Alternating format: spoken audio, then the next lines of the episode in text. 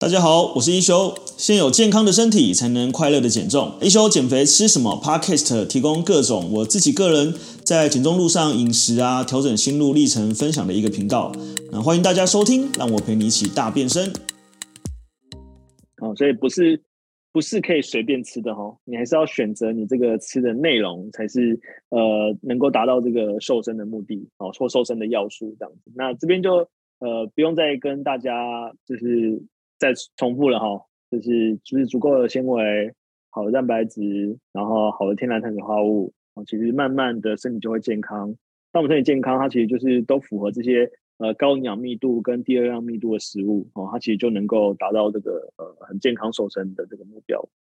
所以这个时候我们再来来 Q&A 一下几个 Q&A 哈。那所以如果你在断食的时候肚子真的好饿怎么办？都不能吃吗？好，也是这个。再从这个呃十二到十四或十四到十六人就有这个问题，怎么办？我好饿哦，可是我现在还有差十分钟，我现在吃就会破功。我怎么办？我好饿，我还有半小时，我现在吃就会破功。哦，那我们当然就是有几点来检视一下啦。所以你到底是生理饿还是心理饿？哦，如果你的生理饿呢，就是你真的热量过低了，或者是说你身体真的有这个需求，你可能现在身体正在生理期。你可能呃刚运动完，然后你可能身体压力很大，就是你有各种不同的，然后你可能甚至你现在真的头很晕了，什么吧吧吧之类的这样子。所以其实如果你今天是呃有确保哦，你都有吃足够的话，哎，其实呃我就会建议大家先去喝个水，大部分是这样子啦，哦，就是建议喝个水这样子，对，然后喝个水，然后如果真的十二点觉得肚子饿，干嘛？就是睡觉，呵呵，这是最好的方法。如果你真的十二点肚子饿了，其实。除了喝豆浆牛奶之外，非常推荐睡觉哦。睡一觉什么都不，什么都没事这样子对。好，但我们刚刚讲嘛，如果你今天八点是正常吃的，不应该在十二点的时候肚子饿啦。所以我们会先检视一下说你原来吃的内容。好，但如果你今天有一天早上十点，你真的很饿，你真的饿到头很晕，要怎么做？哦，我觉得非常简单，就是吃东西，就这么简单。肚子饿就吃，好，就这么简单，不要想太复杂。好，但是吃什么我们已经讲了嘛。就是我们吃我们鼓励的东西嘛。如果你今天吃都是我们鼓励东西，其实你根本不用太去担心热量的这个问题。对，所以其实呃，我觉得一六八断食或者是一四小十四时断食有一个好处是，你一个礼拜有七天啊，一个月有三十天，哦，一天两天甚至三天或五天的进食，根本不会去影响你有做到断食的那二十天或二十五天。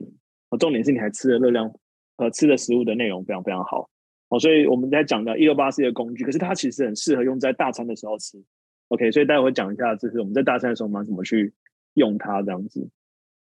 好，那呃，我以前在做断食的时候，我有非常担心这个件事情哈、哦。那到底在间歇断食的时候会不会掉肌肉？哦，以前在这个生酮饮食刚开始或断食刚开始的时候，都很多会有这个问题，就是我们到底这个呃使用断食法的时候，会不会因为没有补充足够的蛋白质？或者是因为身体进入这个燃脂的状态，然后让你的肌肉流失哦。那这个其实哈、哦，任何减肥法哈、哦，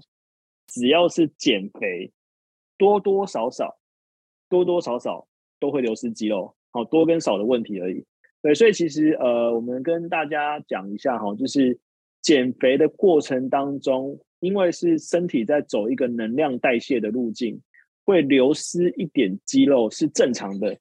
是正常的哈，这个张杯要特别清楚哦。减肥的时候呢，有流失一点肌肉是正常的，但是呢，如果你在减肥的过程当中有做足够的阻力训练跟肌力训练，然后补充足够的蛋白质，其实是有保留肌肉的效果，甚至增加肌肉的效果。哦，所以就是呃，很多同学有发现你的体重没有变，但是你的身体尺寸改变了。哦，比如说你的肚子比较平了，你的腰比较小，你的背比较。薄了哦，你的这个呃身体去量这个 InBody 肌肉量比较大了，哎，那其实就是一个很好的，你可能是减脂哦，但是可能没有减肌，甚至你的肌肉量还有增加哦，是一个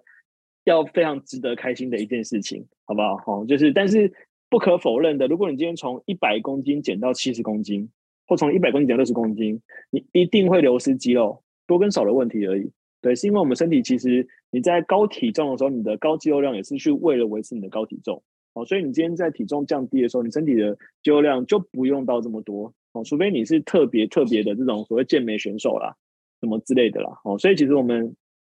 正常来讲，我们有补充足够的这个蛋白质的话呢，其实的呃肌肉是比较不容易流失。那当然这边有提供了一些就是研究去对照了哈，就是说呃可能断食的这个方法呢，它有能够产生一些这个所谓的呃生长荷尔蒙或所所谓的睾固酮的这个增加，然后会让你的这个肌肉比较容易保留哦。但是我觉得你还是不要去忽略。就是整天的断食期间，你热量的呃这个蛋白质的这个摄取，那蛋白摄取其实有点复杂哈，我们之后会开一堂课专门来讲。可是大原则上面就是希望大家每天每一餐都要有一个手掌左右就差不多了哦，每一天每一餐最好到一个手掌左右都差不多了。对，那呃我们刚刚讲，其实其实除了这个肌肉流失，除了这个热量降低之外，很大的原因是蛋白质吃的不够。哦，那或者是蛋白质的这个吸收能力比较差哦，尤其是女生，所以你可能要分两次或三次或四次来去摄取蛋白质，让你身体每一餐都能够有效吸收蛋白质。那但是呃，这个大家都先不用去管太多啦。哦，就是先去了解一下，说其实肌肉会不会流失？第一个是它在减肥过程当中，只要是产生呃瘦的过程，然后其实又瘦到一定公斤数，多多少少会流失。但我们可以透过呃补充足够蛋白质跟做足够的肌力训练。来去让你的这个肌肉可以做到一个保留，甚至可以增加。哦，那段时间可不可以运动呢？就是呃，有些人有听过空腹有氧，呃，会燃烧更多脂肪。哦，那我就简单来讲一下哈，就是虽然真的是有哦，但是呢，就是效率有限，所以一样我们还是要先回到本质上，是你吃了什么比你的断食期间运动的燃烧脂肪脂肪效率，呃，燃烧热量的效率更多来的还重要。哦，但是在断食期间其实是可以运动的哈。如果你今天在断食期间的时候呢，你在运动的时候呢，其实你可以刺激一些你的肾上腺素，哦，刺激一些你的生长激素，然后因为你的体内糖类比较少嘛，所以你的脂肪酸的这个氧化呢会呃比较增加，也会燃烧更多的脂肪。所以其实我们很推荐大家走路的一个原因哦，就是因为其实我们在走路的时候呢，我们使用的这个能量代谢系统呢，就是有氧代谢系统。有氧代谢系统呢，主要使用的就是脂肪。然后跟这个糖类，然后还有氧气，透过这三个的这个呃化学反应来去产生 ATP，去做到一个能量的这个代谢哦。所以如果我们今天呃在空腹的期间，如果你有做一些活动或是运动的话呢，其实是不错的。但是呢，强调一下哈、要非常非常考量个人的状况哦。如果你的状况呢是那种你空腹运动你会觉得头晕、想吐，然后没有力气，然后想死、身体疲倦。哦，那就不要这样子，你就正常吃就好了。我们跟你讲，效率提升有限哦，还你还是要应该去关注的是你在呃身体里面整个生活中你每一个健康的要素做到有多少。OK，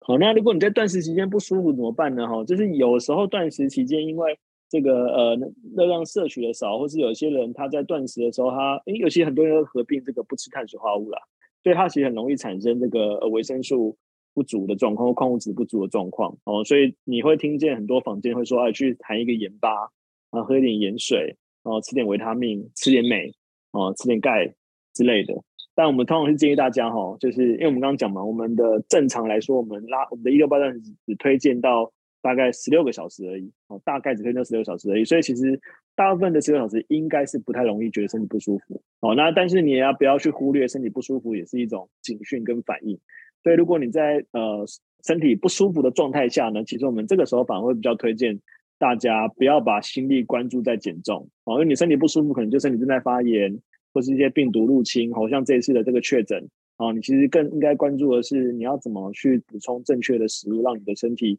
呃吃进去的东西可以协助你一起来去做一些抗发炎的这个动作哦。所以，如果你这段时间，如果你真的觉得你肚子饿啊，有点不舒服，就去吃点东西，大部分就会好了。OK。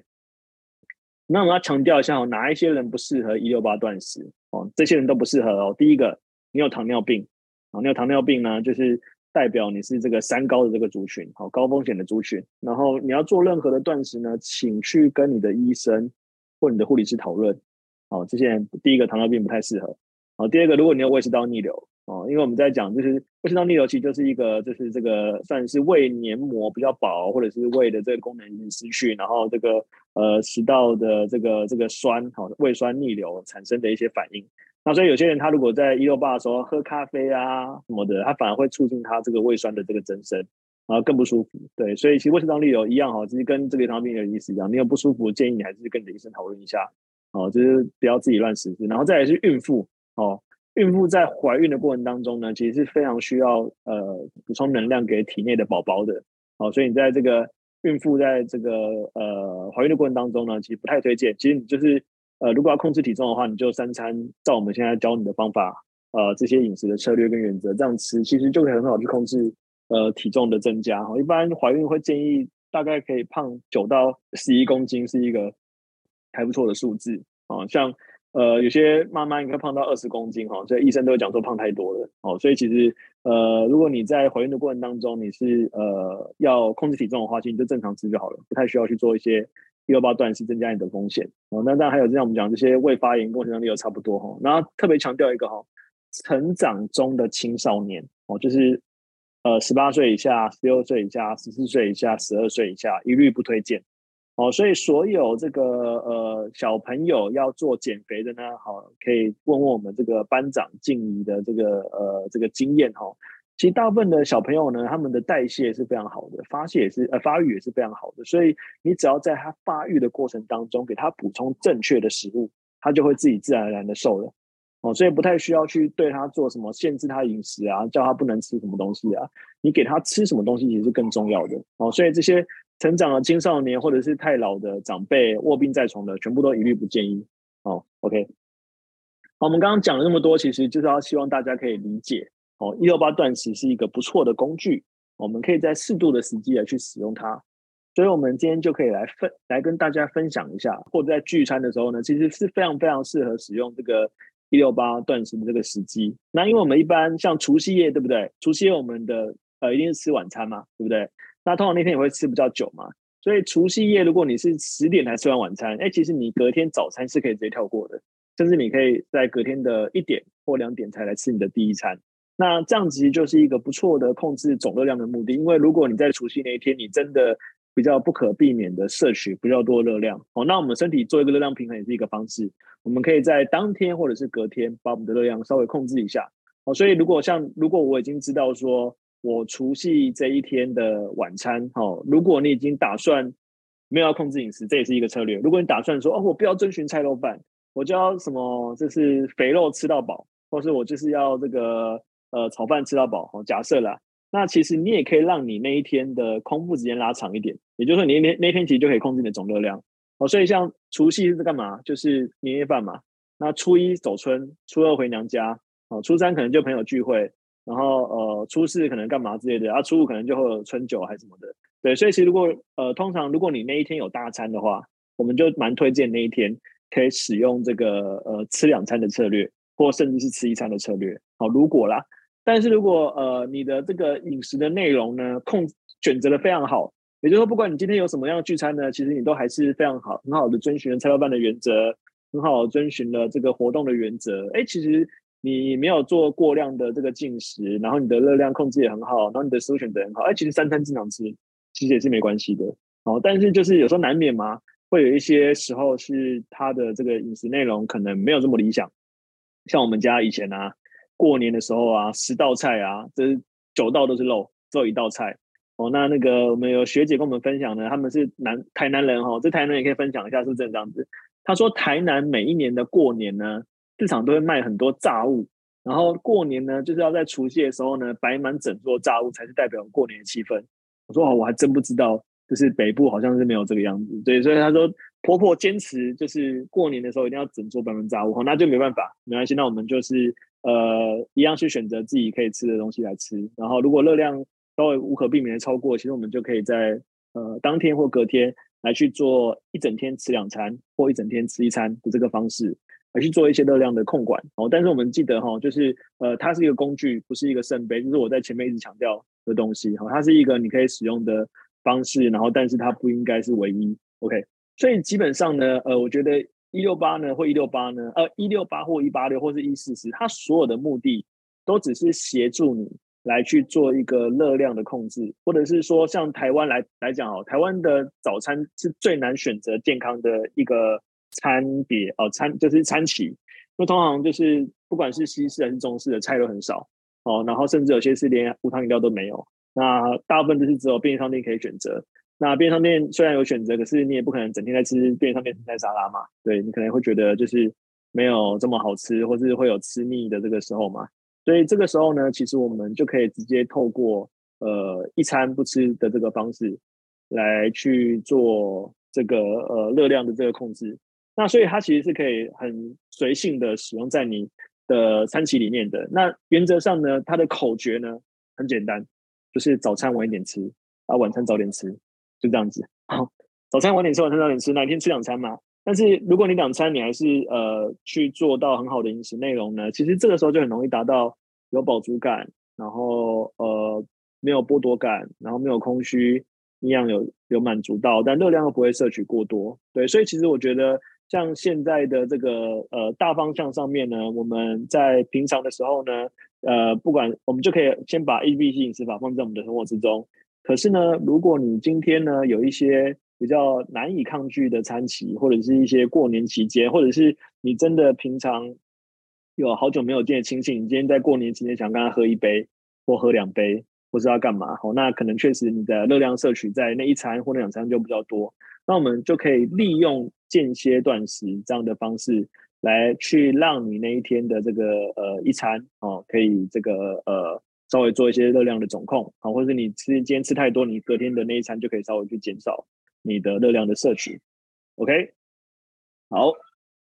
那我们今天呢，整个这个呃一六八断食的这个主题呢，又再跟大家复习了一次。但我就是要一直重复的强调，我觉得它是一个很不错的工具。但是这个工具，我觉得它的本质上还是在让我们的身体呃不要因为过量的进食，然后造成太多的这个发炎反应，而让身体有一些修复的时间。哦，但如果你今天三餐都可以选择非常不错的内容哈，我们很多学姐三餐都非常非常的棒哦，那其实你三餐就正常吃。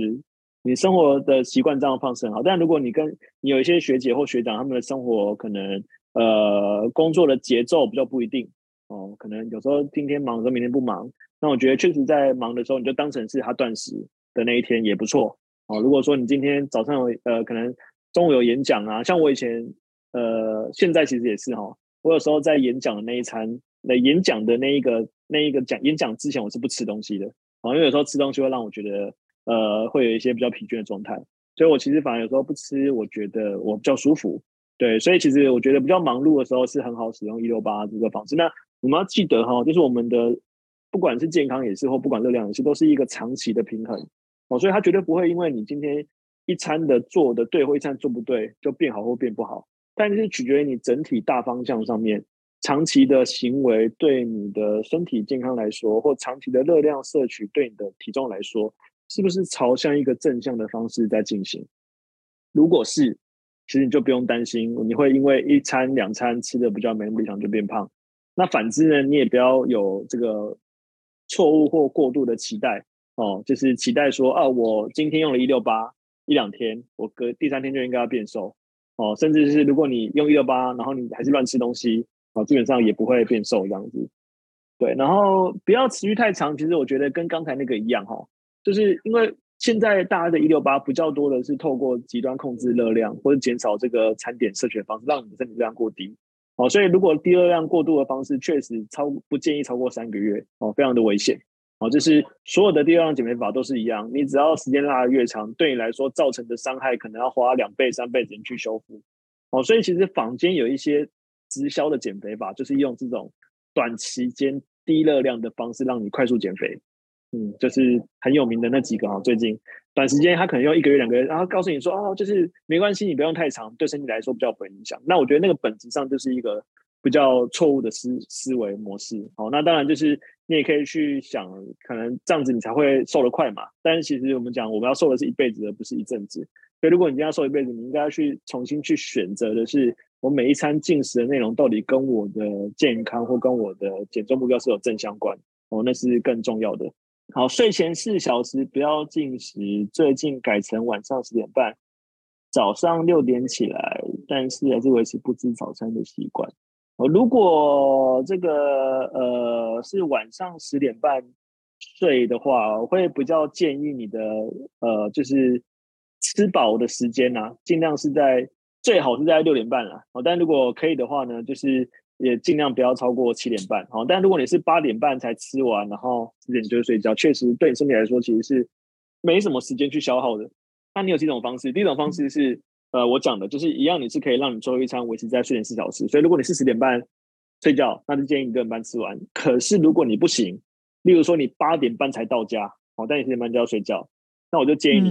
呃、嗯，晚餐的时间热量摄取最低。就是如果我们是以三餐来讲，你就把晚餐的那个热量设最低。所以晚餐你可能可以吃本来的三分之一，或是本来的二分之一，哦，也是一个方式。但是这样的方式。我觉得有可能你会比较肚子饿啦，或者你会觉得比较有空虚感这样子的，所以比较理想的其实就是在呃最后一餐可以拉到睡前四小时